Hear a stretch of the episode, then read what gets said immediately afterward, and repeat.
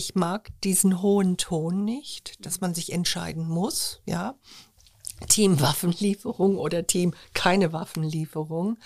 Und äh, bin zu dem Schluss gekommen, ja, die Waffenlieferungen müssen weitergehen, weil die Ukraine nicht verlieren darf und weil der Preis für Putin hoch sein muss. Das heißt, ähm, wenn die Ukraine wirklich Widerstand leisten kann und stark gemacht wird durch diese Waffenlieferung, wird der Preis für Putin hoch. Genauso gut wie durch die Sanktionen. Die sind jetzt nicht so, so sehr stark, haben wir jetzt gelernt.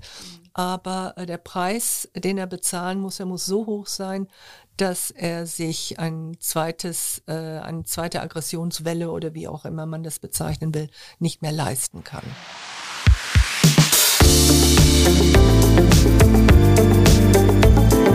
Talk mit K. Mit Anne Burgner. Hallo liebe Kölnerinnen und Kölner. Hallo natürlich auch an alle anderen. In Talk mit K reden meine Kollegin Sarah Brasak und ich im Wechsel jede Woche mit spannenden Menschen aus dieser Stadt. Jeden Donnerstag um 7 Uhr gibt es eine neue Folge. Heute spreche ich mit Sonja Mikic. Sie war lange Reporterin für den WDR, dann Auslandskorrespondentin in Moskau und Paris, später Leiterin des Magazins Monitor und WDR-Chefredakteurin. Jetzt hat sie ihre Autobiografie Aufs Ganze, eine Tochter aus scheckigem Haus geschrieben. Ich habe mit ihr über den Krieg in der Ukraine gesprochen, dessen Ausbruch sie nicht überrascht hat. Mit einem solch brutalen, flächendeckenden Angriff hatte sie aber nicht gerechnet. Angst vor einem dritten Weltkrieg hat Mikic nicht. Für die Zukunft Russlands ist sie aber dennoch pessimistisch. Der Austausch und Kontakt mit Russinnen und Russen, die sich ein demokratisches Land wünschen, dürfe nicht abreißen.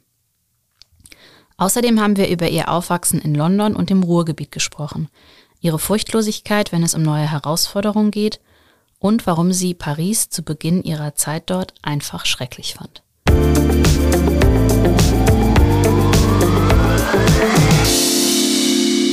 Liebe Frau Mikic, herzlich willkommen bei Talk mit K. Ich freue mich wirklich sehr, dass Sie da sind. Ich freue mich genauso.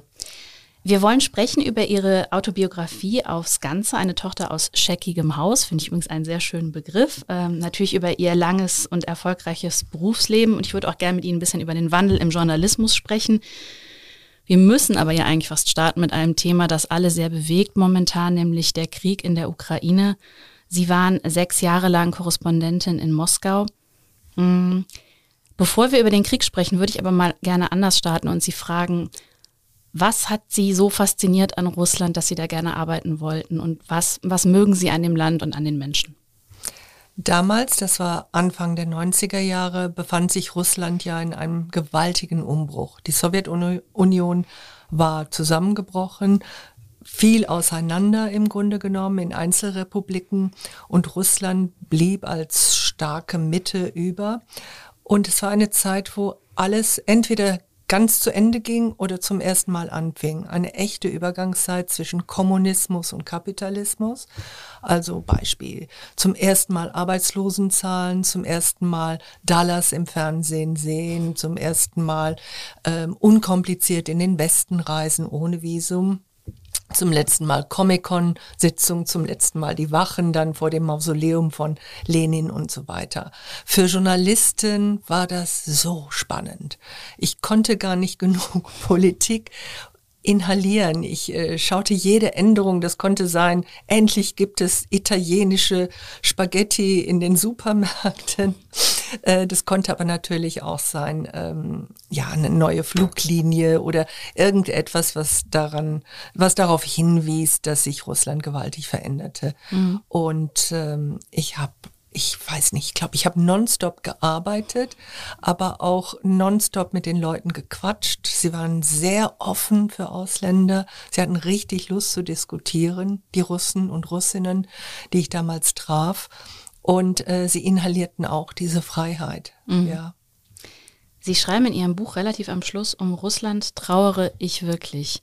Und das war ja noch geschrieben zu einer Zeit, bevor dieser Krieg ausbrach. Wann haben Sie denn gemerkt, dass ja eigentlich dieses Aufbruchsgefühl und eben da, da entsteht was Neues und das birgt ja auch viele Chancen. Wann haben Sie gemerkt, dass das in eine Richtung ähm, umschlägt, die nicht gut ist? das begann eigentlich mit der Präsidentschaft von äh, Wladimir Putin.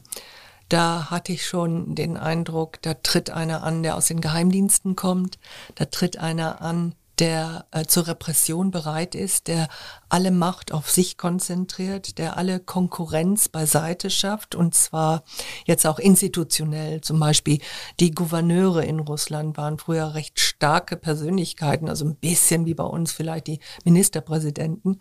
Äh, die wurden quasi abgeschafft, mhm. ja, die wurden nur noch ernannt und nicht gewählt, äh, äh, schaffte die, die Parteienvielfalt auch, ab. Ähm, die Medien, die wurden gegängelt, bis dass sie eigentlich gar nicht mehr etwas zu sagen hatten.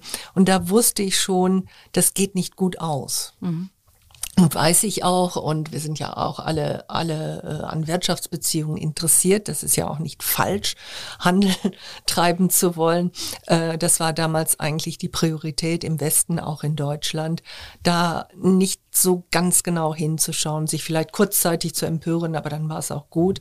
Und mich hat natürlich sehr geprägt der Tschetschenienkrieg, mhm. äh, der ja mit einer unvorstellbaren Brutalität dann auch geführt wurde.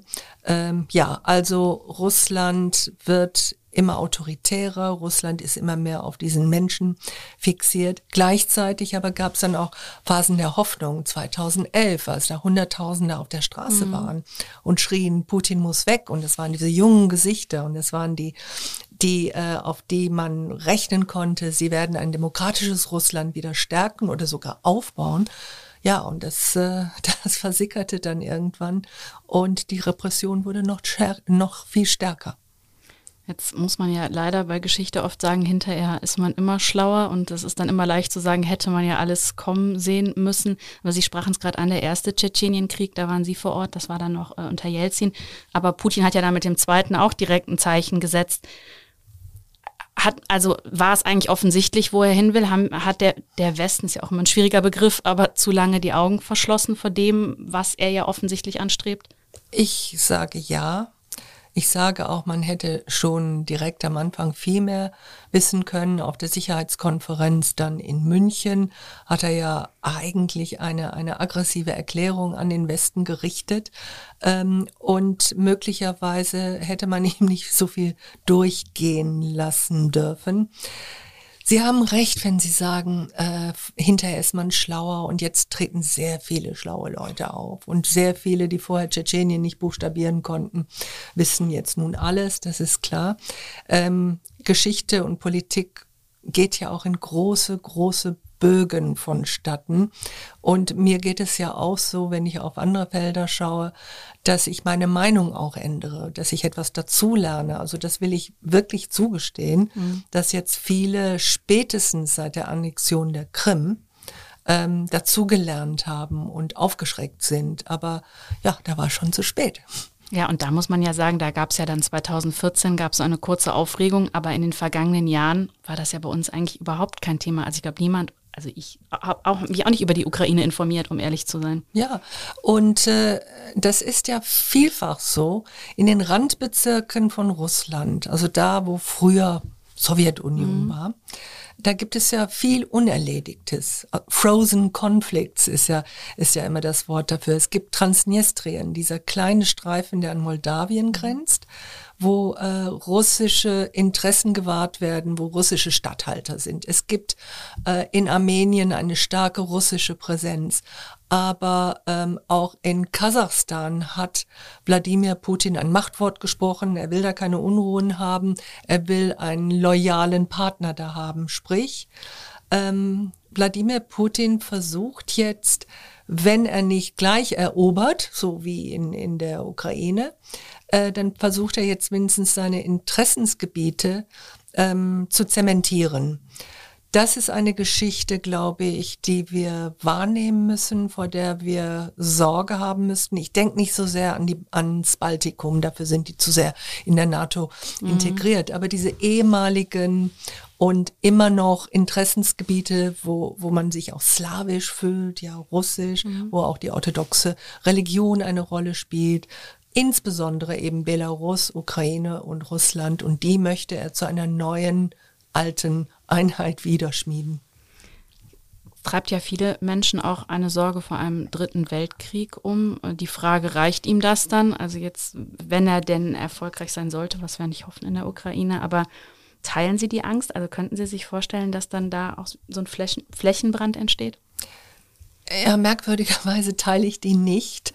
Ich weiß, dass viele Menschen über Atomkrieg nachdenken und manchmal rufe ich mich selber zur Ordnung und sage, Moment mal, äh, Atombomben sind vor sehr, sehr langer Zeit einmalig in der Weltgeschichte eingesetzt worden. Und das war Hiroshima und Nagasaki. Und da hat die ganze Welt gelernt, das ist eine Waffenart, die, äh, die verheerend ist und hat dann angefangen aufzurüsten, ähm, gegenseitige Abschreckung.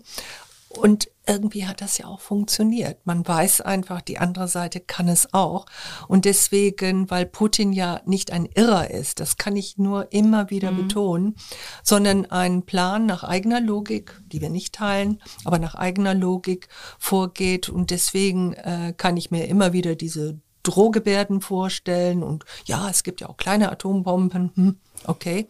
Ähm, Im Großen und Ganzen aber ist das nicht meine Angst. Hm. Haben Sie denn damit gerechnet, dass er die, die komplette Ukraine angreifen wird? Also was war das für ein Gefühl bei Ihnen am 24. Februar? Ich war nicht überrascht, einerseits. Andererseits habe ich aber mir den Kriegsverlauf doch anders vorgestellt, nämlich ähm, blitzfix diese äh, abtrünnigen Provinzen mhm. im Donbass zu sichern, da sich auszudehnen, die Fahnen sozusagen neu zu stecken und Kiew so lange zu belagern, bis die Regierung abtritt.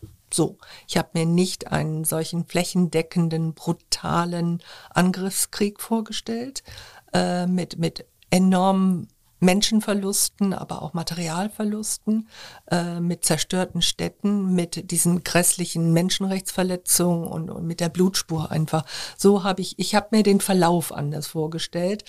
Und ähm, was ich auch nicht wusste, dass die Ukrainer so stark inzwischen eine eigenständige Identität entwickelt hatten, ich glaube, das begann mit dem Maidan-Aufstand mhm. tatsächlich. Vorher war es eben ein Land wie viele ehemaligen Sowjetrepubliken, die Präsidenten kamen und gingen. Immerhin konnten sie gewählt werden mhm. und abgewählt werden.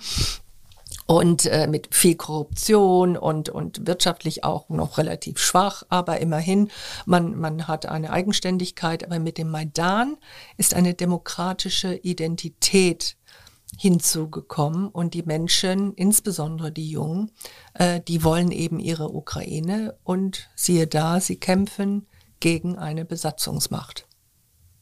Mm, das wird ja auch häufig gesagt, dass, dass das natürlich einer der Gründe mutmaßlich auch von Putin ist, dass, dass man, dass er Angst hatte, dass da jetzt eine funktionierende Demokratie entsteht und dann natürlich möglicherweise Menschen in seinem Land denken, ach, schau mal, Sie so haben, kann ja, es ja auch gehen. Ja, Sie haben völlig recht. Mhm. Es war die Angst vor der Nachahmung.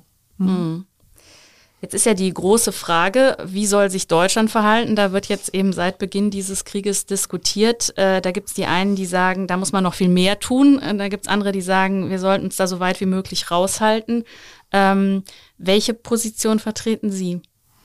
Ja, ähm, ich habe wirklich lange drüber nachgedacht und ich wollte mir auch Zeit nehmen. Ich finde, in einer solchen Situation muss man tatsächlich langsam sein dürfen. Äh, ich bin dazwischen, wenn Sie so wollen, weil ich beide Positionen nachvollziehen kann. Die sind beide in sich völlig logisch, wenn man äh, so die Denkschule dahinter betrachtet. Ähm, gleichzeitig dürfen wir wirklich den Gedanken nie wieder Krieg gegen nie wieder Auschwitz ausspielen. Und so läuft es ja. So läuft es mit diesen offenen Briefen. So läuft es auch mit dem moralischen Fundus, der dann ins Gespräch gebracht wird. Ähm, ich mag diesen hohen Ton nicht, dass mhm. man sich entscheiden muss, ja.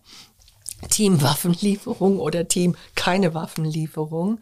Und äh, bin zu dem Schluss gekommen, ja, die Waffenlieferungen müssen weitergehen, weil die Ukraine nicht verlieren darf und weil der Preis für Putin hoch sein muss. Das heißt, ähm, wenn die Ukraine wirklich Widerstand leisten kann und stark gemacht wird durch diese Waffenlieferung, wird der Preis für Putin hoch. Genauso gut wie durch die Sanktionen. Die sind jetzt nicht so, so sehr stark, haben wir jetzt gelernt. Mhm. Aber äh, der Preis, den er bezahlen muss, er muss so hoch sein, dass er sich ein zweites, äh, eine zweite Aggressionswelle oder wie auch immer man das bezeichnen will, nicht mehr leisten kann. Mhm.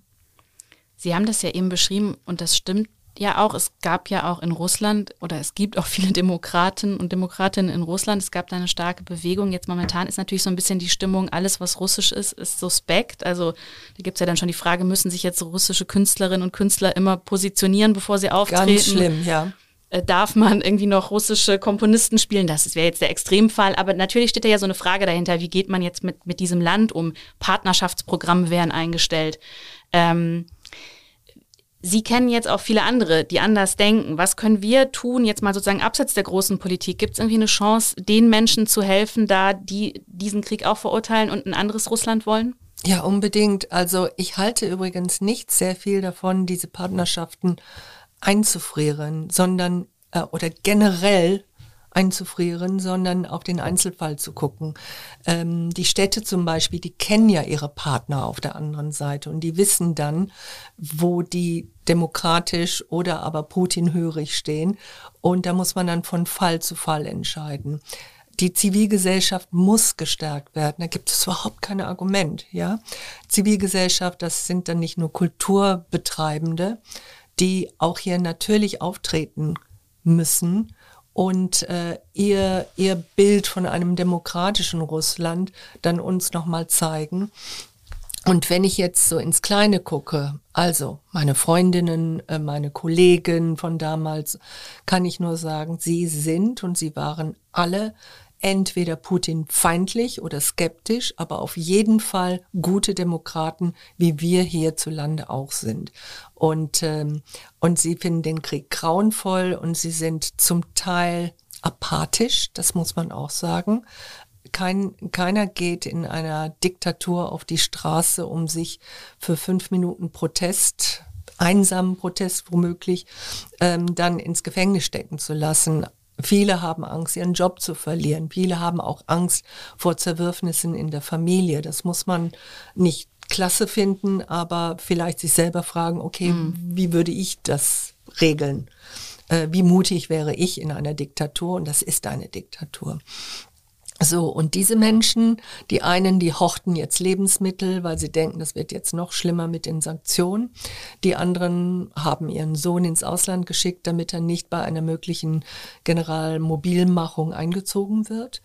Ähm, die dritten, das war auch, das fand ich sehr erstaunlich, äh, da telefonierte ich mit dem Mann und die Frau, die sagt, um Gottes Willen, sei nicht so offen am Telefon. Hm? Mhm. Also so eine Selbstzensur dann auch noch im Privaten.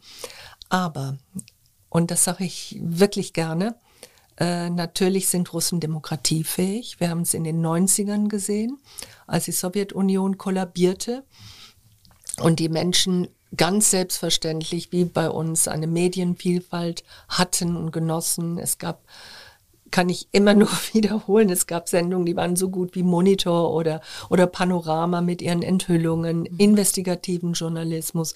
Es gab bösartigste Satire-Sendungen gegen die Mächtigen. Äh, man konnte gucken und sagen, was man wollte. So, das haben Millionen damals erlebt und positiv erlebt. Dann 2011, die äh, nach dieser manipulierten Wahl, die Menschen, die zu Hunderttausenden auf die Straße gingen. Die sind ja alle nicht verschwunden, die mhm. sind stumm, aber sie sind nicht verschwunden. Und dieser Spirit oder diese Erfahrung, die sie damals gemacht haben, äh, die ist noch da und die ist auch wieder abrufbar. Meine Hoffnung ist nur, ich fürchte, ich, ich habe ein bisschen Sorge, dass ich das nicht mehr erleben werde, aber dass Putin und putinsche äh, ja, Follower hätte ich fast gesagt. ähm, also seine Umgebung auf jeden Fall. Wenn die mal verschwinden würde, dann hätte die Demokratie eine Chance, aber ich weiß einfach nicht, wie lange das dauert. Das heißt, sind Sie eher Optimistin oder eher Pessimistin, wenn Sie jetzt, also Sie haben auf der einen Seite diese Erfahrung, auf der anderen Seite sagen Sie eben auch, es ist schwierig, also wenn Sie auf die Zukunft dieses Landes und damit natürlich auch der Länder drumherum blicken. Ja, ich meine, da bin ich ja auch wieder dazwischen mhm. und schaue mir das äh, von unterschiedlichen Perspektiven an und drehe und wende das. Ja, und wenn das passiert, könnte das passieren. Ähm, an einigen Tagen bin ich sehr, sehr pessimistisch und sage tatsächlich, das werde ich nicht mehr erleben. An anderen Tagen erinnere ich mich und ich interessiere mich enorm für Geschichte, wie das damals dann äh, Mitte der 80er war. Das habe ich so als junge Journalistin dann angefangen mhm. mitzuerleben. Und da gab es dann die dollsten Sachen. Ähm, Sie sind zu jung dazu, aber es gab Fernsehbrücken. Das waren Live-Sendungen, wo dann eine ganze Gruppe von Menschen in Deutschland mit einer ganzen Gruppe von Menschen damals in der Sowjetunion relativ frei redeten. Wie macht ihr das? Welche Wünsche, Hoffnungen habt ihr? Äh, es bröselte da was auf. Der Afghanistan-Krieg war verloren. Das war ein Schock. Mhm. Die Menschen hatten kein Vertrauen mehr zu denen da oben. Äh, sie sahen, dass da lauter Zombies im Politbüro saßen, die auch nicht für Versorgung sorgten. Äh, die Waren fehlten, das Leben war nicht schön im Spätkommunismus. Und siehe da, das spülte dann diese Person Gorbatschow nach vorne. Mhm. Und ähm, eine Implosion der Machtverhältnisse. Und das hoffe ich eben auch, an einem optimistischen Tag hoffe ich das dann auch für Putins Russland. Mhm dann wollen wir uns den Optimismus bewahren, auf jeden Fall. Ähm, das Kapitel äh, Moskau war ja nur eines in ihrem sehr langen und äh, sehr abwechslungsreichen Berufsleben, wenn man ihr Buch liest aufs Ganze. Das, also atemlos war das, was, was ich so ähm, im Kopf hatte die ganze Zeit. Ich war auch selbst beim Lesen, also das, dann kommt das. Man hat ja auch manche Dinge gar nicht, also ich wusste das zum Beispiel nicht, dass sie mal einen Film in Peru gedreht haben und all solche Sachen. Also man merkt Wahnsinn. Dieses dass sie so viel rumgekommen sind und sich auch selber als Nomadin bezeichnen. Hat das was mit ihrer Herkunft zu tun? Also sie sind in äh, England geboren, in Oxford. Ähm, ihre Mutter ist Deutsche, kam als junge Frau nach dem Krieg nach England. Ihr Vater kam aus Serbien. Ähm, sie wurden da geboren, wuchsen dann die ersten Jahre in London auf. Sie beschreiben das auch, mit welchen Freunden ihre Eltern da so verkehrten, aus allen möglichen Ecken und Positionen. Glauben Sie, dass so diese Entwicklung, die Sie genommen haben, also dass Sie, dass Sie, wie gesagt, sich als Nomadin bezeichnen, hat das was damit zu tun, mit, dieser, mit diesem Start ins Leben?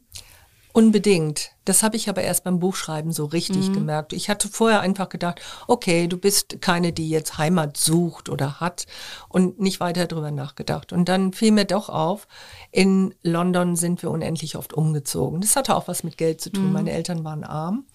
Äh, gleichzeitig war aber London ein großes kosmopolitisches Dorf. Ja, ich hatte in der Schule äh, gab es eben äh, schwarze, braune und äh, asiatische Klassenkameraden, weil da Commonwealth stattfand. Mhm. Ja, die kamen also aus aller Welt. Ich selber war dann eben dieses Kind von einem Damals hieß es jugoslawischen Vater und einer deutschen Mutter, war aber ein Londoner Kind durch und durch und hatte auch diese Offenheit eigentlich allen Kulturen und Religionen und Hautfarben gegenüber von Stunde Null an erlebt. Mm. Danach Ruhrgebiet. Ruhrgebiet ist auch ein Schmelztiegel. Ruhrgebiet ist auch nicht jetzt irgendwie äh, blond und blauäugig nur. Und äh, da ging es eigentlich so weiter, ja. Ähm, so, und in meinem Leben habe ich bewahrt, glaube ich, nie erstaunt zu sein, oder erschreckt zu sein, dass andere Menschen völlig anders sind als ich und, äh, und eine unglaubliche Sehnsucht und auch viel Fernweh. Es geht mir heute noch so, wenn ich äh, in einem Flughafen bin, sagen wir mal einen großen Flughafen, mhm. mit einer Abreisetafel, diese schön klackernden Tafel, mhm. klack, klack, klack, klack, klack.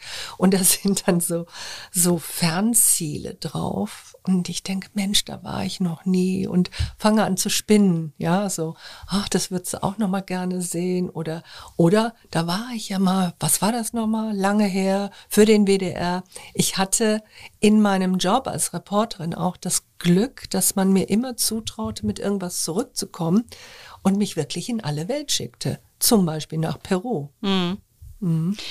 Aber ich habe, als ich dieses Kapitel gelesen habe, darüber, äh, als, also als sie beschreiben, dass ihre Eltern sich äh, getrennt haben, es gab eine Scheidung, sie sind mit ihrer Mutter erst nach Herne, da waren sie neun.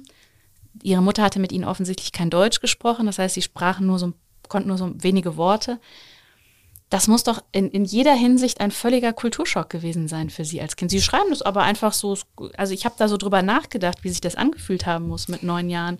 Äh, das war sicherlich ein Kulturschock, den ich auf meine kindliche Art bewältigt habe. Also ich war sehr unglücklich von London weg zu sein, von meiner Schule. Ich bin so wahnsinnig gern zur Schule gegangen und äh, sehr unglücklich darüber, dass ich jetzt diese Sprache blitzfix lernen musste. Mhm. Das war das eine. Das andere war aber ähm, eine sehr warme, großelterliche Familie und, äh, und viele Verwandte und Cousinen und so etwas, ähm, so dass ich zumindest äußerlich geborgen war, auch wenn ich nicht mit denen sehr gut kommunizieren konnte. Ich habe mich sehr zurückgezogen aufs Lesen. Mhm. Also ich war dann sehr still, ein paar Jahre lang und ähm, und habe den Schock dadurch ein bisschen abgemildert, dass ich sehr viele englische Bücher weitergelesen habe, dass ich im Schulfunk die Englischsendungen hörte. Wochenends kam meine Mutter dann ähm, von ihrem Job in Mönchengladbach und äh, da haben wir auch entweder Englisch oder Deutsch gesprochen, so dass ich dieses englische äh, Grundgefühl dann behielt und der Schock etwas abgemildert wurde. Aber insofern, ja, es war ein Kulturschock, nur dass ein Kind sagt nicht Kulturschock, mm. sondern ein Kind fühlt sich fehl am Platz. Und ich war Außenseiterin, muss man einfach so sehen. In der Volksschule in Herne war ich Außenseiterin, dann nachher auf dem Gymnasium. Das hing damit zusammen, dass ich die Tochter einer Alleinerziehenden mm. war, was damals auch sozial noch nicht so besonders hoch angesehen war. Und ähm, und ein Schlüsselkind noch dazu. Ja, hoch, was macht dieses Kind wohl nachmittags für einen Unsinn? Also Außenseitertum und das sind eigentlich die Kategorien stärker noch als Kulturschock. Mhm. Ich habe bei dem beim Lesen Ihres Buches bei den vielen Stationen und auch neuen Herausforderungen, die Sie sich gestellt haben, habe ich mich gefragt: Sind Sie eigentlich angstfrei? Weil ich immer den Eindruck hatte, Sie haben dann bei allem sofort gesagt: Ja, das mache ich, ja klar. Und ich muss leider sagen, dass ich von mir und auch von vielen Freundinnen kenne, dass Frauen oft eher zögerlich sind und sagen, ja, ich weiß nicht, also jetzt zum Beispiel nach Russland, ich kann doch die Sprache noch gar nicht oder ne, ähnliche Dinge. Mhm. Ich hatte bei Ihnen den Eindruck, vielleicht täuscht er auch, aber dass die da einfach immer so reingesprungen sind in ja. neue Herausforderungen. Ja, ich Haben bin immer reingesprungen.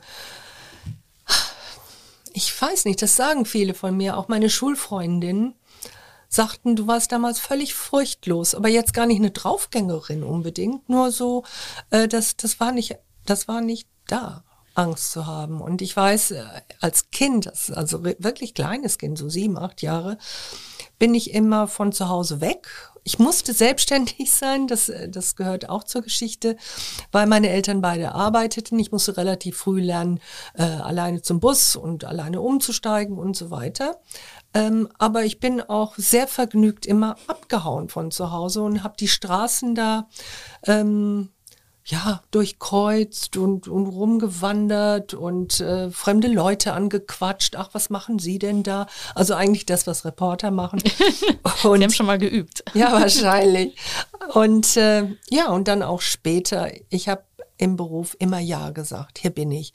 Und dann nachgedacht, ob das gefährlich ist, ob das unbequem ist. Manchmal sind ja Jobs auch einfach nur, nur hart und unbequem mhm. und, und so. Ähm, nein, ich habe immer Ja gesagt. Ab wann war denn, Sie sagten es ja gerade, Sie waren vielleicht da schon Reporterin als kleines Kind, aber als, ab wann war denn klar, das ist das Ziel, da wollen Sie hin? Ziel ist vielleicht zu viel gesagt. Ich habe aber schon mit 13, 14, 15 intensiv Tagebuch geführt und äh, auch Geschichten geschrieben, selber ich habe dann mit äh, 16 ungefähr die Schülerzeitung gegründet oder mitgegründet mhm. an unserem Gymnasium. Schülerzeitung, obwohl es ein Mädchengymnasium war. Auch schön. Ja, auch schön. Ähm, habe dann ähm, ein Volontariat gemacht bei der Aachener Volkszeitung. Mhm und bin dann in der glücklichen Lage gewesen, studieren zu können, weil es dann BAföG gab. Ich musste dafür meine britische Staatsangehörigkeit abgeben, aber konnte dann studieren und da bin ich eine Zeit lang auf einem etwas anderen Trip gewesen. Einerseits äh, wollte ich mindestens die Weltrevolution und alles verbessern, mhm. ja. Und andererseits aber auch ähm, hatte ich immer mehr Spaß daran, äh, sowohl für Zeitschriften äh, über Kultur, Musik, Pop Rock zu schreiben und andererseits dann auch fürs Radio so erste, erste kleine Feature zu machen und habe dann, dadurch, dass ich beim Westdeutschen Rundfunk war, ähm, als junge, als, als mitteljunge Journalistin äh, dann auch das Fernsehen lieben gelernt. Zielgerichtet, nicht Journalismus unbedingt, aber zielgerichtet mich zu äußern, mich der Welt mitzuteilen. Mhm. Der alles hat sich verändert durch die Digitalisierung, der Journalismus natürlich auch. Und man muss sagen, gerade bei einem Job wie Auslandskorrespondentin, früher war das so, da war man wirklich angewiesen auf solche Berichte, sonst kriegte man keine Nach Nachrichten. Heute kriegt man ja quasi in Echtzeit aus jedem Winkel der Welt in Social Media entsprechende Infos. Das ist natürlich auch eine große Chance, aber ja auch, glaube ich, eine große Herausforderung. Wie sehr hat sich dieser Job gewandelt und würden Sie den lieber heute machen oder fanden Sie das besser zu der Zeit, als Sie das gemacht haben? Auf jeden Fall war das eine gute Zeit. Ich weiß ja nicht, wie es ja. heute ist. Ähm, ich stelle es mir, ich stelle es mir anstrengend und auch von, von vielen Ablenkungen durchzogen vor. Also damals, ja, das ist jetzt nicht der 30-jährige Krieg unbedingt, aber, aber überschaubar in der Vergangenheit, ähm, war es möglich, selber irgendwo hinzugehen, ganz wichtig für Reportagen, ganz wichtig, sich das nicht im Netz zusammenzusuchen, sondern physisch am Ort zu sein. Reporterarbeit ist Beinarbeit. Ähm, und mehr Zeit zu haben, auf jeden Fall. Mhm. Äh, großes Vertrauen in den Redaktionen, die wird schon mit etwas zurückkommen. Äh, große insbesondere im Ausland, große Solidarität auch unter den Kollegen. Also es ging nicht darum, Klickzahlen zu generieren oder der Erste oder der Einzige zu sein. Natürlich wollte, wollte ich immer die Einzige sein, das mhm. ist schon klar, aber es ging nicht darum. So, das ist wichtig. Äh, insofern war das sehr schön, Auslandskorrespondentin und auch Reporterin zu sein. Heute äh, geht es mehr um Einordnen, weil es eben diese Flut an Informationen, die ja auch zum Teil äh, viel Müll enthält, muss man einfach mhm. so sagen, die, ähm, diese Flut einzuordnen, ähm, zu gewichten, was ist wichtig, was müssen Menschen in Deutschland zum Beispiel über die Ukraine wissen möglichst. Mhm und äh, das ist dann eine möglicherweise analytischere Arbeit, die genauso gut ihren Wert hat. Und hinzu kommt, dass die Investigation wirklich stark geworden ist, was ich fantastisch finde und in meinen letzten Jahren als Chefredakteurin mhm. auch sehr gerne gepusht habe, weil ähm, anders eben als früher äh, sind auch die Schurken noch stärker globalisiert und man muss sie dann auch vernetzt ähm, enttarnen, man muss ihre Schurkentaten dann auch vernetzt aufdecken. Und das ist auch eine Chance wiederum für Journalismus, ja. Mhm. Also gemischte Bilanz, würde ich sagen. Mhm. Es war toll für mich, es war glorreich. Ich habe es geliebt. Ähm, ich war auch nicht kaputt zu kriegen. Ich habe irre gerne gearbeitet und viel. Mhm. Ähm, und äh, heute ist es gewiss anstrengender. Die Feinde des Journalismus sind auch größer. Manchmal sitzen sie auch in den eigenen Verlagen und Sendern und bremsen. Ähm, also insofern, ja, wer heute Journalistin oder Journalist werden will, sollte auf jeden Fall ein starkes inneres Gerüst haben. Das ist wertvoll, das will ich machen. Hm. Sie haben fast Ihr gesamtes Berufsleben beim WDR verbracht, natürlich in sehr vielen unterschiedlichen Positionen, zuletzt als Chefredakteurin. Jetzt ist ja gerade der öffentlich-rechtliche Rundfunk, wird ja massiv angegriffen seit ein paar Jahren. Und wir haben auch eine Partei im Bundestag, die ihn eigentlich am liebsten abschaffen würde. Wie blicken Sie darauf so auf diese Grundsatzdebatte, die ja zum Teil darauf beschworen wird, ob wir den denn überhaupt noch brauchen? Es gibt eine, ein Argument, was einfach nicht vom Tisch zu wischen ist. Und das ist, öffentlich-rechtlicher muss nicht gefallen, ist auch nicht von Werbeeinnahmen abhängig ähm, ist unabhängig Politikern gegenüber. Und äh, insofern gibt es da eine Stärke, die wir in einer Demokratie brauchen. So. Ich weiß aber auch, dass äh, wir uns über die Jahre oder Jahrzehnte auch, ich habe es immer genannt, Fett angefressen mhm. haben, tatsächlich.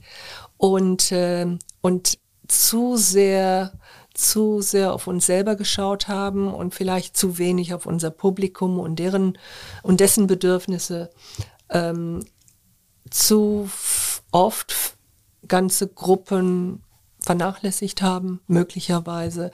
Und das ist aber, und das ist immer mein Argument, das ist aber schon lange erkannt, das war schon zu meiner Chefredakteurszeiten erkannt, dass wir uns öffnen müssen und äh, gucken müssen, ob wir halt unser Geld tatsächlich verdienen und unseren Status und, und diese doch äh, wunderbare Freiheit, die wir ja haben, ähm, auch wirklich umsetzen halt, ne? oder ob wir bequem geworden sind. Mhm. Diese Diskussion vollzieht sich. Äh, manchmal finde ich es drollig, was dabei rauskommt. Aber all in all ähm, sind die öffentlich-rechtlichen gut und nützlich. Und ich würde sie immer weiterhin verteidigen. Fritz Bleitgen sagt ja immer, der wünscht sich immer noch viel mehr politische Berichterstattung, auch mal Dokumentarfilme in der Primetime und so.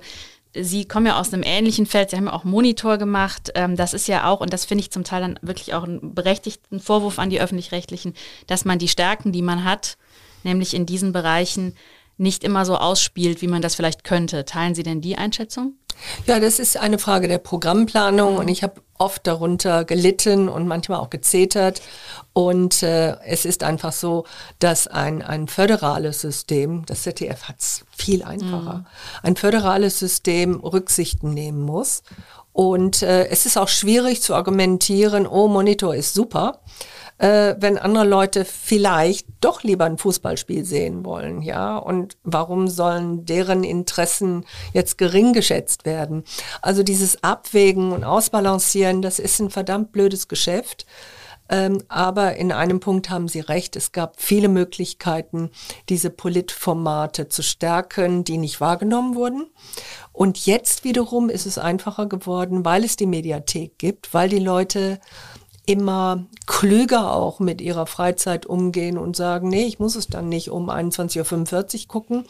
Äh, ich kann es auch irgendwann gucken und die Klickzahlen, die Klickzahlen in dem Fall schützen dann auch die Sendung, weil man sagen kann, okay, im Fernsehen hat man uns vielleicht nicht so viel geschaut, aber guck mal hier, zwei Millionen Abrufe im Netz, das ist schon ziemlich verdammt gut.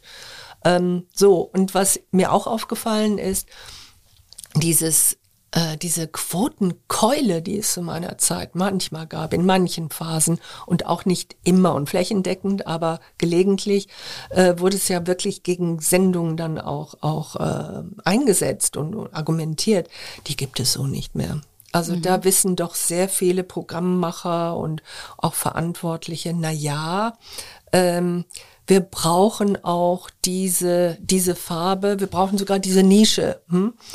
Und, ähm, und gehen ein bisschen pfleglicher damit um und kommen nicht sofort mit Zuschauerschwund. Mhm. Das müssen aber auch die Kollegen im Kopf haben. Ja, äh, manchmal ist es auch so, dass die Kollegen und Kolleginnen sich selber unter einem falschen Druck setzen. Und da würde ich die auch ermutigen zu sagen, findet mal erstmal euer Profil, macht was auch immer ihr macht, auf, auf bestem Niveau und dann reden wir mal über Zuschauerinteresse. Mhm.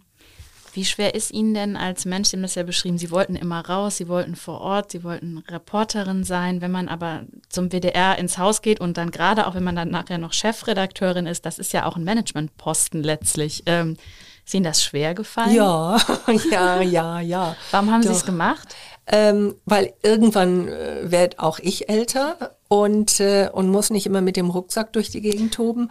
Aber das Zweite war, tatsächlich war Monitor für mich interessant. Ja, das war ja so der erste Schritt mhm. in die Hierarchie und immer so vom Bildschirm und ein ernsthafter und seriöser Mensch zu werden.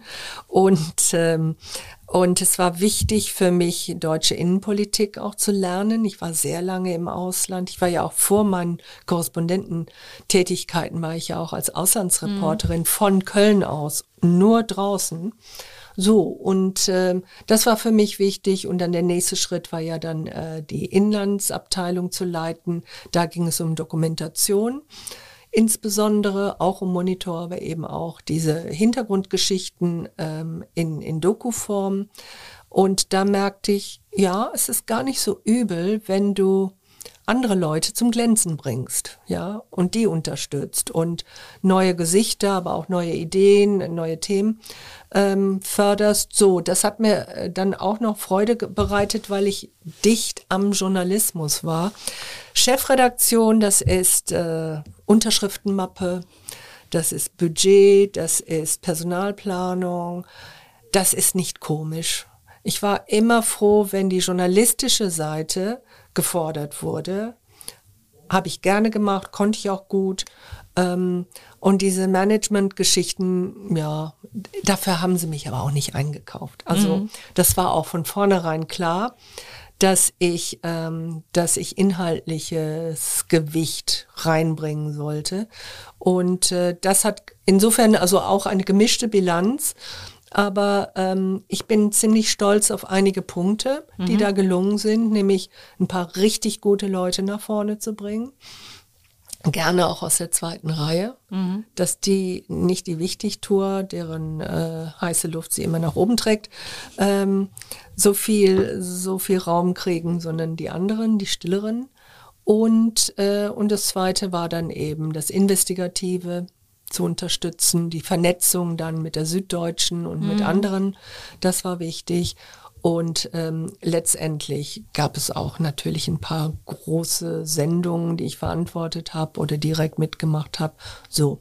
Und ich habe es doch geschafft, immer wieder auch auszubüchsen. Das war ja immer das Erstaunliche, mhm. dass meine Chefs eingesehen haben, ab und zu muss, muss sie an die frische Luft. Sehr schön. Die Frau, die Frau muss an die frische Luft. Ähm, ja, ich fand das auch schön. Sie, sie sind aber immer lieber dahin gegangen, wo es knallt. Ne? Weil ich fand das schön, dieses Kapitel über Paris, wo ja viele Leute denken von, ach, die schönste Stadt der Welt. Ja. Wie wunderbar. Und wenn man das bei Ihnen liest, das klingt ja zumindest am Anfang wie Ihre persönliche Vorhölle. Es war so ein bisschen so. Also ich kam an und war noch völlig angefixt von Moskau und bin auch wirklich mit Tränen da weggegangen. Mhm. Gar keine Frage. Hatte ein wenig das Glück, dass ein paar Leute, die ich wiederum aus Moskau kannte, inzwischen zurück äh, in ihre in ihre Sender oder Redaktion in Paris gekommen waren. Also ein paar so, so eine ausländische Community. Mhm. Und ich weiß noch, ich habe im März angefangen. Ich glaube, wahrscheinlich lüge ich, aber ich glaube, es hat sechs Wochen ununterbrochen geregnet.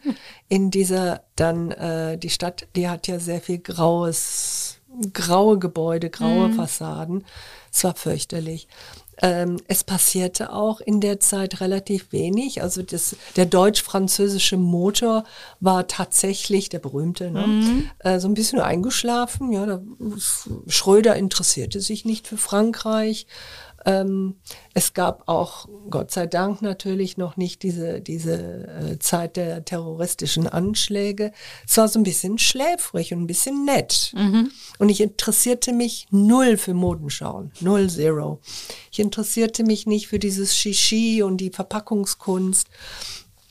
Ähm, also am Anfang habe ich es immer die Foie Gras-Hölle genannt. Mhm weil die Menschen sich gerne über Foie Gras und über schönes Brot unterhielten und von mir überhaupt nichts über Tschetschenien, Russland, Geopolitik und so weiter erfahren wollten. Und dann fing ich an, im Land herumzureisen und, äh, und jenseits von Paris war es wunderbar. Die Menschen, auch die politischen Fragen da äh, von Autonomie und Identität, das war so äh, Korsika, das war das Baskenland, die Bretonen, ähm, die im in die Provençal. Äh, und da habe ich auch gemerkt, wenn man so richtig will, dann hat man auch sehr viele Farben von Frankreich. Und da habe ich es dann sehr genossen. Mhm. Wie, wir haben eben nach Osten geblickt, dann vielleicht jetzt nochmal aktuell, wie blicken Sie nach Westen? Ich meine, es gab das große Aufatmen nach der letzten Wahl, aber man hat ja so ein bisschen das Gefühl, es war vielleicht auch nur nochmal einen Aufschub, bis eben doch das passiert, wovor, wovor wir alle Angst haben? Wir haben alle Angst davor, wir haben zu Recht Angst davor. Ich bin ja so erschüttert, dass äh, sowohl diese Waffengesetzgebung, da können ja noch so viele Kinder in, in Massenschießereien da, da umkommen, ähm, dass diese Gesetzgebung nicht geändert wird, was nun ähm, Waff das Waffentragen regelt, äh, dann auch das Recht auf Abtreibung. Ähm, wird beschnitten. Äh, es sind also really spooky Charaktere da unterwegs, die sich für die nächste Wahl schon hinstellen, ne, für diese Midterms-Wahl. Ziemlich gruselig. Und äh, Trump gibt nicht auf. Und die Demokraten sind, ja, sie, sie sind auf der richtigen Seite, sie sagen die richtigen Sachen und trotzdem denke ich manchmal, sie sind nicht in der, in der Gegenwart geerdet so richtig, sondern äh, unterhalten sich über Probleme, die nice to have sind fast, ja. Mhm. Und ähm, ich finde sie nicht stark und ich sehe nirgendwo eine Person, auch nicht bei den traditionellen Republikanern, ähm, von der ich jetzt sagen könnte, oh ja, die werden die Sache schon wuppen und es wird gut ausgehen. Nicht, nicht sehr optimistisch, nö. Hm. Sie sprachen gerade das Thema Abtreibungsrecht an, ist ja in den USA gerade viel diskutiert, ist ja aber in Deutschland letztlich eigentlich auch immer noch in der Debatte.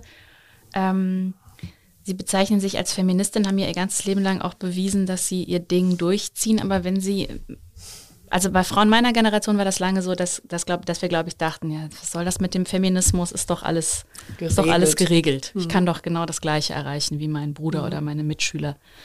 Und dann merkt man irgendwann, naja, vielleicht ist es doch nicht so. Aber wie, auf der anderen Seite wird ja sehr viel über feministische Themen auch diskutiert.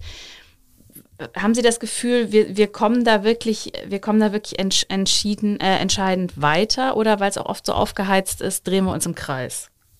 Wir sind auf jeden Fall entschieden weitergekommen, als es jetzt äh, in meinen jungen Jahren der Fall mhm. war. Es gibt eine Selbstverständlichkeit und eine Anspruchshaltung von Frauen und daran ist nichts mehr zu rütteln. Ja, es wird nie irgendjemand Frauen zwingen können, eine Rolle äh, zu übernehmen. Zumindest mhm. in Deutschland nicht. Wir mhm. reden jetzt nicht von Afghanistan. Mhm. Ähm, so. Äh, ich bin immer noch der Meinung, das sage ich auch jungen Frauen, ähm, ich verstehe das, Kinder haben zu wollen. Ich finde Kinder auch total nett. Ich habe nette Neffen und Nichten, mit denen ich gerne zusammen bin. Und wenn eine Frau Kinder haben will, ist da nichts dran zu rütteln. Ich sage nur immer Vorsicht bei der Partnerwahl. Mhm. Und es hat ein Preisschild.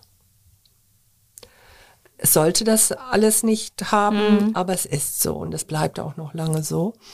Ähm, wir haben manchmal Diskussionen, die ich ein bisschen bemüht finde. Mhm. Hm? Zum Beispiel? Ja, so Etiketten halt. Ne? Wie drückt man das jetzt aus mit, äh, mit, mit, äh, mit dem Geschlecht?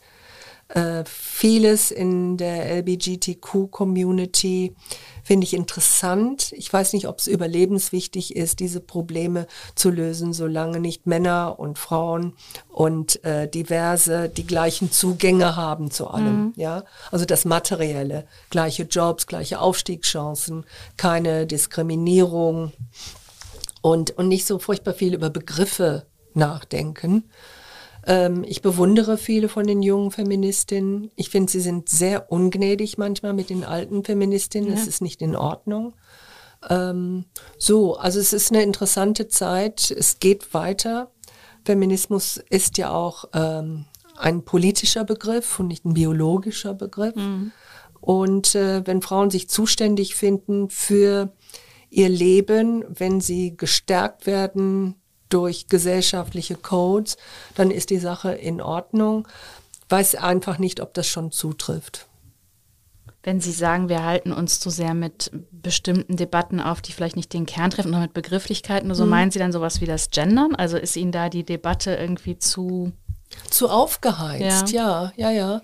Ähm, ich habe in dem Buch sanft in dem Sinn gegendert, dass ich versucht habe, wenn es um Aufzählungen ging, habe ich ganz gerne Reporterinnen und Journalisten, damit, damit klar wird, ich meine schrecklich viele Menschen auf mhm. der Welt, ähm, aber ich habe ansonsten nichts mit Sternchen und mit diesen Künstlichkeiten zu tun.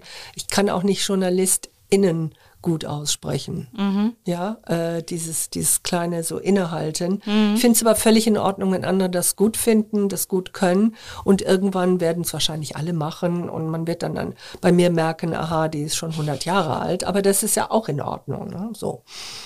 Meinten Sie das mit ungnädig auch? Also als Sie sagten, auch, auch, ja. dass man dann ja, vielleicht ja. auch zu viel manchmal einfordert oder ja, zu. Ja, aber es gibt da ja andere Themen, mhm. die, die auch äh, mit Generationen zu tun mhm. haben. Ähm, ich habe ich habe es ja vorhin schon gesagt, rasend gerne gearbeitet. Das war für mich nicht Belastung. Ich hatte Beziehungen, die mir Raum ließen dann auch und die nicht gefragt haben, ah, komm nach Hause oder koch mal was oder so. Und äh, ich hatte keine Kinder. Das waren also die Rahmenbedingungen. Mhm. Aber ich habe wirklich gerne und oft 60 Stunden gearbeitet. Ich weiß, einmal in Russland habe ich drei Monate durchgearbeitet, ohne Wochenende, ohne irgendwas. So. Und, äh, und wenn heute dann Leute mit Work-Life-Balance kommen, dann gucke ich immer ganz komisch ne, und denke, was meinen die? Haben die so einen blöden Job? Äh, oder was heißt hier Balance? Ähm, das sind so Sachen, die mich total interessieren. Und äh, ich fange auch an, mit Jüngeren darüber zu sprechen. Was macht ihr denn dann in der Balancezeit? Ne, so.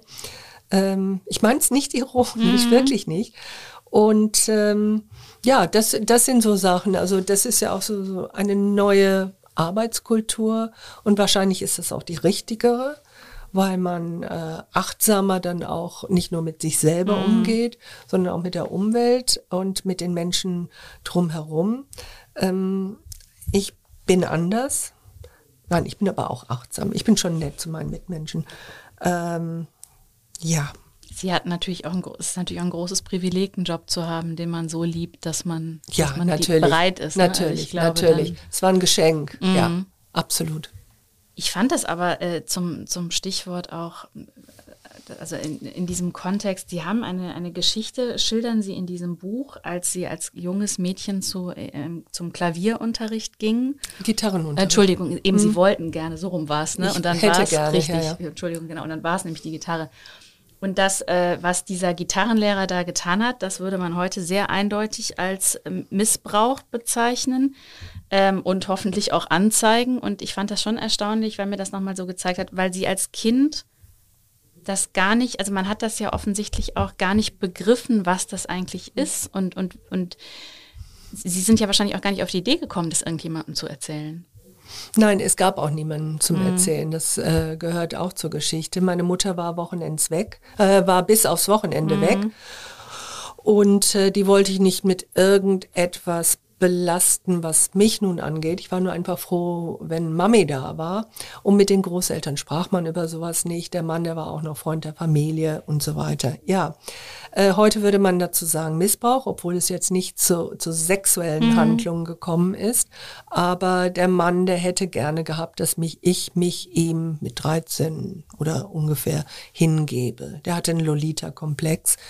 Und ich habe das ähm, als Kind so eher intuitiv ähm, gemanagt, dass die Situation nicht auftreten konnte. Also immer irgendwie so dran vorbeigeschlängelt. Ich beschreibe das ja sehr, mhm. sehr genau. Und ähm, habe dann auch, äh, da ist auch nicht furchtbar viel hängen geblieben, außer dass das ein unangenehmer Mensch war.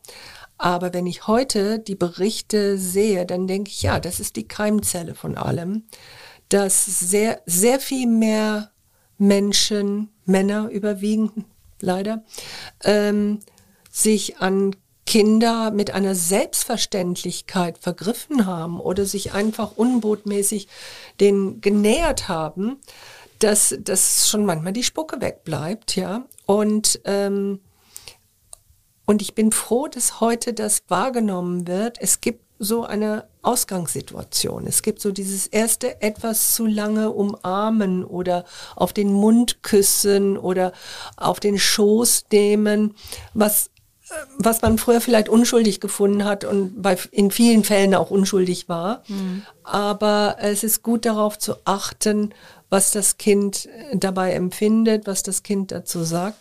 Und da sind wir heute wirklich weiter. Leider ist es aber auch nötig. Haben Sie denn dann im, also MeToo war ja, da waren Sie ja auch beim WDR, hatten Sie einen Fall, waren Sie mit befasst, aber wie war das denn in Ihrem eigenen Berufsleben dann als junge Journalistin? Haben Sie da Erfahrungen gemacht, wo Sie heute sagen würden, äh, da würde man heute sagen, das ist übrigens ein MeToo-Fall? Nee, nee, nicht wirklich, nein. Also schon, mein Gott, ne, ähm, da kommt dann die einzige Frau in einer Abteilung mit lauter Alpha-Männern oder solche, die, die glauben, dass sie Alpha-Männer sind. natürlich baggern sie. Aber natürlich, und ich betone natürlich, ähm, keilte man da zurück, so wie an der Uni auch. Wenn mhm. unerwünschte Avancen da waren, dann sagte man, verpiss dich, hau ab oder kein Interesse oder wenn es ein netter war, ja, du tut mir leid, ich bin schon liiert. Das ist am Arbeitsplatz ja auch dann nicht anders und Frauen sind keine Schneeflöckchen, das muss ich wirklich hundertmal mhm. wiederholen. Äh, natürlich kann man sich auch wehren. Ähm, zumindest wenn es äh, nicht um Machtverhältnisse auch noch geht, dann wird es natürlich schwierig und da müssen Institutionen dann auch für Sicherung sorgen. Ähm, aber ich habe, ja, ich bin sicherlich zwei oder dreimal angebaggert worden und, äh, und habe das dann zurückgewiesen und gut war's. Mhm. Sie haben ähm, beschrieben in dem Buch, am Anfang sprechen Sie von medialem Patriarchat, also als das sozusagen losging und dass eben dann häufig der Blick, auch ein, ein männlicher Blick, logischerweise aufs Weltgeschehen ist. Ähm, hat sich das geändert? Und ich meine, wir sehen jetzt, jetzt ja auch mit unserer Außenministerin, also tut sich da was? Sozusagen gibt, gibt es irgendwie so einen weiblichen Blick auf diese Dinge, aufs Weltgeschehen? Der, und warum vielleicht brauchen wir auch gerade den? Äh, zunächst einmal weiblich heißt nicht, dass nur Frauen das können und Männer das nicht können. Mhm. Ja, es gibt Männer, die einen solchen Blick haben und es gibt Frauen, die sind genauso ungerührt im Schwarz-Weißen verhaftet wie Männer auch. Das vorab. Äh, was meine ich damit? Ich meine damit ähm, eine Portion Selbstzweifel, immer wieder nachdenken, sehe ich jetzt eine Situation wirklich richtig? Muss ich die von allen Perspektiven nicht versuchen zu begreifen? Wie ist, um es konkreter zu machen, wie ist jetzt ein Krieg für die männliche Bevölkerung, für die weibliche Bevölkerung, für Alte, für Junge, für äh, Kranke, für Gesunde? Ähm, wer ist besonders auf welche Art bedroht. Vergewaltigung zum Beispiel ist eine Kriegswaffe, das wissen wir. Da geht es um Demütigung des Gegners und, und äh, die Moral brechen lassen. Das mit an mit in politische Entscheidungen einfließen zu lassen und nicht nur zu sagen, äh, die 100.000 Bewohner von mhm. äh, flüchteten, sondern wie, in welchen Konstellationen. Ähm, das würde ich mir wünschen an den runden Tischen, die dann irgendwann entstehen. Das ist ja immer so lustig. An runden Tischen ist vielleicht am Anfang noch eine oder zwei Frauen und dann nachher bei der Aufstellung des Kabinetts sind alle verschwunden. Das war stark so in den 80er, mhm. 90er Jahren. Aber gut. Also, dass, äh, dass an den runden Tischen auch Menschenrechtsorganisationen sitzen und eben nicht nur die Wirtschaftsdelegationen äh, bei Friedensverhandlungen, die besonderen Anliegen der Frauen eine Rolle spielen. Äh, welche Kliniken Kliniken werden am ehesten aufgebaut, möglicherweise. So solche Geschichten. Ist das jetzt eine feministische Außenpolitik? Ich glaube, das bewegt sich dahin. Mhm. Der ganzheitliche Blick, ja. Und eben immer der Blick, sich selber zu hinterfragen und nicht irgendetwas als gesetzt vorauszusehen. Mhm. Frau Mikic, Entschuldigung, wir könnten noch ewig reden. Ich kann auch jedem wirklich nur empfehlen, dieses Buch zu lesen. Es liest sich nämlich ganz großartig und macht einfach sehr viel Spaß. Ich wollte Sie jetzt doch nochmal fragen, weil Sie auch eben von Work-Life-Balance sprachen und gar nicht wussten, was das ist. Jetzt sind Sie ja sozusagen in dem Teil Ihres Lebens äh, im Ruhestand. Und Sie haben auch mal in, in einem Interview sehr schön gesagt, ich hatte eigentlich gar keine Hobbys. Ähm, ich habe gehört, Sie sind, Sie sind oft in Griechenland, Sie gärtnern da auch, aber was, wie, wie, wie schwer oder leicht ist Ihnen der Schritt gefallen jetzt in diese Phase Ihres Lebens? Also zunächst einmal, das kann ich nur allen angehenden Rentnern und Rentnerinnen sagen. Es geht wahrscheinlich bei Ihnen so.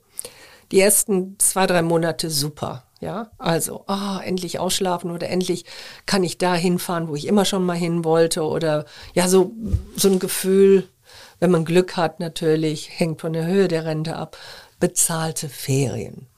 Und dann kommt das große schwarze Loch. Wie strukturiere ich den Tag? Mhm. Hm. Es kann nicht nur Frühstück machen, einkaufen, Pflanzen gießen, abends Fernsehen sein. Aber wo bleibt der Sinn des Lebens? Und ich bin da wirklich in ein schwarzes Loch gefallen. Mir ging es nicht gut. Mhm. Ich war unruhig, war unzufrieden, habe viel zu viel Netflix geguckt so, und dann hatte ich das große Glück, in Bochum am Schauspielhaus eine Gesprächsreihe zu machen.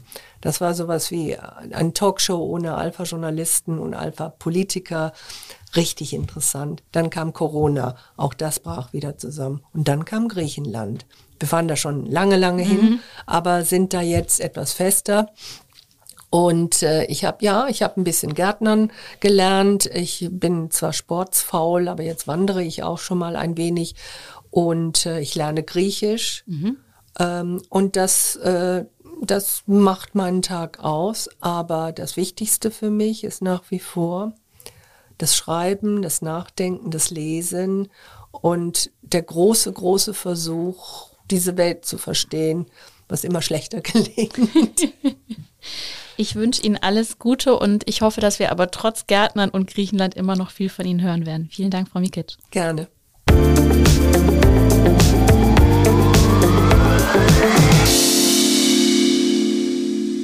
Ich möchte an dieser Stelle auf unseren täglichen Podcast Stadt mit K News für Köln hinweisen. Dort hören Sie immer ab 17 Uhr die wichtigsten Nachrichten des Tages aus Köln. Die gesamte Podcast-Familie des Kölner Stadtanzeiger finden Sie unter ksta.de slash podcast oder indem Sie Kölner Stadtanzeiger bei einer Podcast-Plattform suchen. Mich erreichen Sie per Mail und ich freue mich immer über Feedback oder Talkgastvorschläge unter anne.burgmer.ksta-medien.de. Bis zum nächsten Podcast sage ich vielen Dank fürs Zuhören und bis bald. Und nicht vergessen, die nächste Folge Talk mit K gibt es nächste Woche Donnerstag um 7 Uhr.